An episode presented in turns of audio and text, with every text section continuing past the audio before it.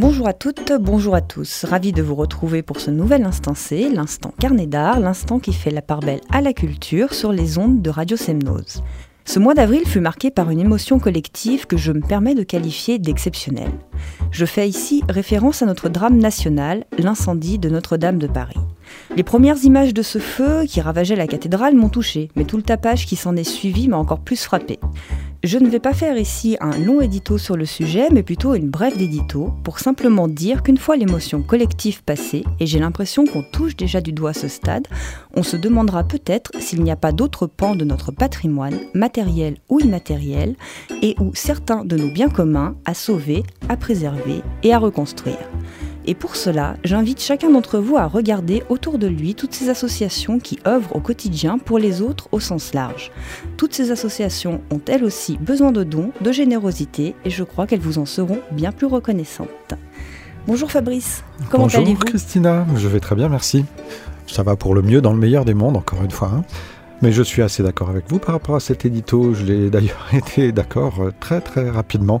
Alors bon, que l'on soit touché par Notre-Dame, je pense que c'est important, mais que l'on continue de vivre ce qu'il y a à vivre jour après jour en étant engagé dans la vie, c'est important aussi. Voilà, et même pas besoin de faire de dons aussi, s'engager dans une association qui peut œuvrer dans le social ou le culturel et qui est toujours à la recherche de bénévoles, ça peut être aussi une bonne idée. Voilà, et puis si on peut éviter les effets d'annonce, c'est toujours mieux. Évitons. Alors, par contre, on va en faire, nous, des annonces malgré tout. Hein. Je suis désolé, Christina, mais on va parler évidemment de culture avec vous dans le cadre de cette émission L'Instant C. Et on commence les prescriptions en spectacle vivant sur le bassin annécien avec une pièce qui se joue à Bonlieu Scène Nationale, qui a déjà tourné pas mal en France. C'est Retour à Reims. Oui, donc direction Bonlieu Scène Nationale avec Thomas Ostermeyer qui livre sa version de Retour à Reims, quelques années après la parution de l'essai de DJ Dans un studio, une actrice, ici interprétée par Irène Jacob, enregistre le commentaire d'un documentaire qui se déroule en direct. Jeux et films se superposent pour révéler au mieux les angles sombres de la société d'aujourd'hui, comme les mécanismes d'exclusion ou encore la disparition de la classe ouvrière un état des lieux politique et humaniste qui rend compte d'un état de l'Europe et des sociétés qui la composent. C'est un spectacle donc qui se joue à la scène nationale Annecy du 2 au 4 mai.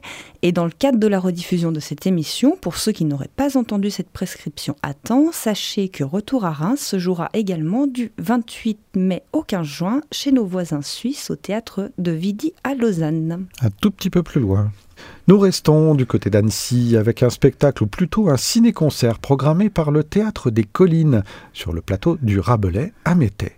Effectivement, un ciné-concert autour d'un film de choix qui fut couronné par la Palme d'Or du court-métrage au Festival de Cannes en 1956.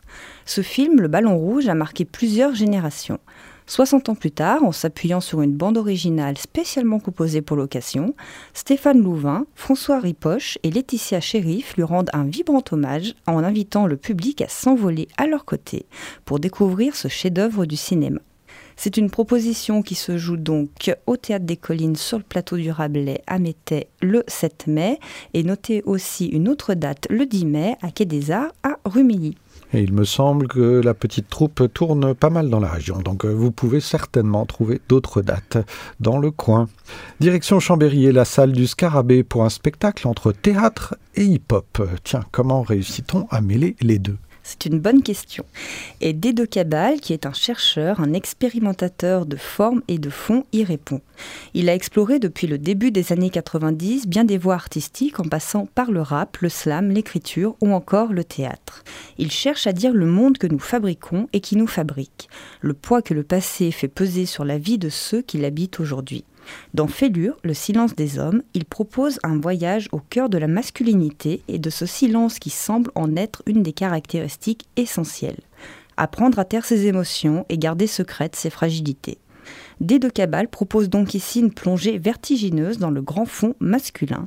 Et c'est un spectacle qui se joue à la salle du Scarabée les 15 et 16 mai à Chambéry-le-Haut. Oui, c'est peut-être sans fond, Christina. Peut-être, mais n'hésitez pas à aller explorer euh, cette euh, jolie proposition. Avec euh, quelques bouteilles d'oxygène hein, quand même. Et qui change un peu aussi, parce que là on parle un peu de masculinité, alors qu'on a beaucoup tendance à parler de féminisme et de... voilà. Je n'osais pas le dire. Bravo, je, vous, félicite. Je prends les deux. Christina, on va sur le bassin aixois pour découvrir une exposition qui se termine bientôt au musée Fort. Donc il faut vraiment y aller. Oui, ce sont les derniers jours pour découvrir Franchir la Berge, qui est une exposition d'architecture qui nous amène aux questions de la limite, de la frontière entre le solide et le liquide, entre le ferme et le mou, entre le connu et l'incertain, le contraint et la liberté. L'exposition propose une exploration sur une centaine d'années, entre 1930 et 2030, à travers une quarantaine de projets, références iconiques, réalisations ou projets prospectifs du XXe siècle, édifices du début du XXIe siècle, propositions ou projets pour les années 2020-2030. Elle présente des exemples de réalisations dans l'espace franco-suisse de l'arc alpin, essentiellement autour des lacs de Savoie, de Haute-Savoie et d'Isère. La scénographie dépouillée immerge le spectateur dans les visuels signés de photographes d'architecture réputés.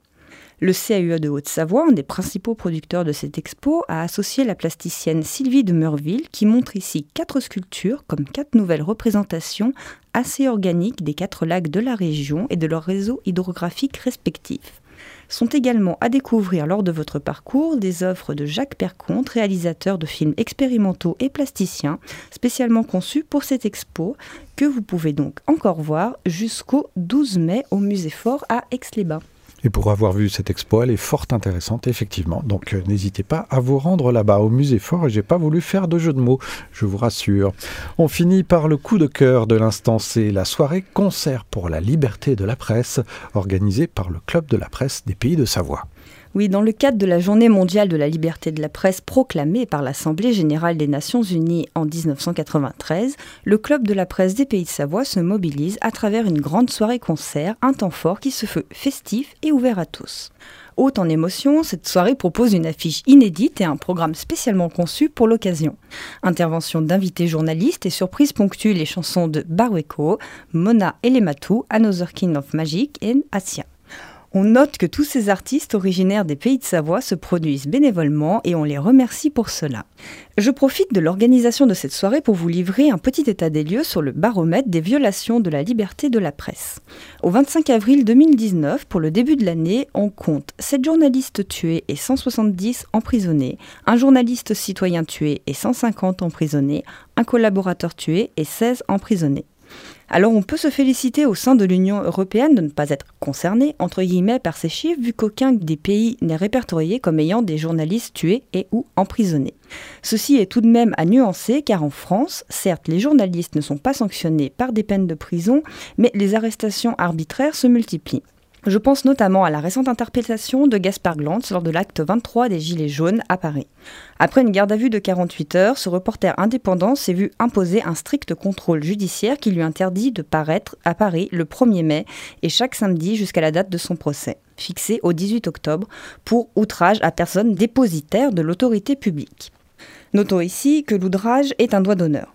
Gaspard Glantz a contesté cette décision au motif qu'elle porterait atteinte à la liberté de la presse et à sa liberté de travailler, lui qui habite Paris. Le 29 avril dernier, le tribunal correctionnel de Paris a prononcé la levée du contrôle judiciaire du journaliste au motif que l'ordonnance du juge de la liberté et de la détention est irrégulière car insuffisamment motivée. Je laisse chacun se faire sa propre opinion, mais il nous faut toujours faire preuve de vigilance quand on commence à toucher à la liberté de couvrir des événements ou à celle d'enquêter.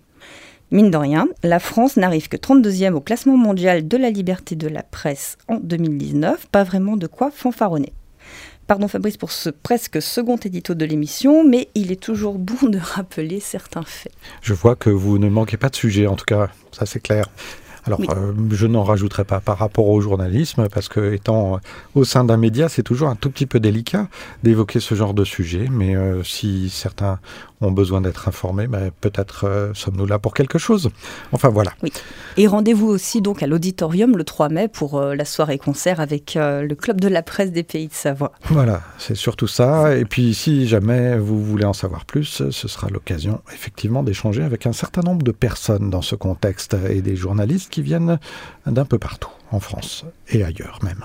Alors on se quitte en musique avec Être humain par Barweko, que l'on retrouve donc euh, lors du concert pour la liberté de la presse ce vendredi 3 mai pour ceux qui entendent cette chronique à temps.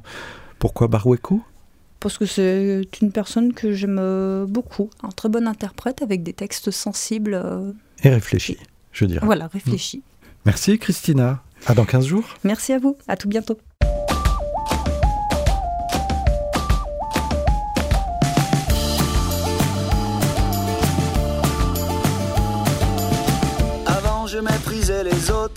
Je ne me sentais pas des nôtres, avant j'étais nos limites. C'est au premier que revenait le mérite. Avant je m'achetais une conscience, je faisais comme le dit la science. Avant je vivais bio et solaire, mais chaque jour exploitait la misère. Avant j'étais un homme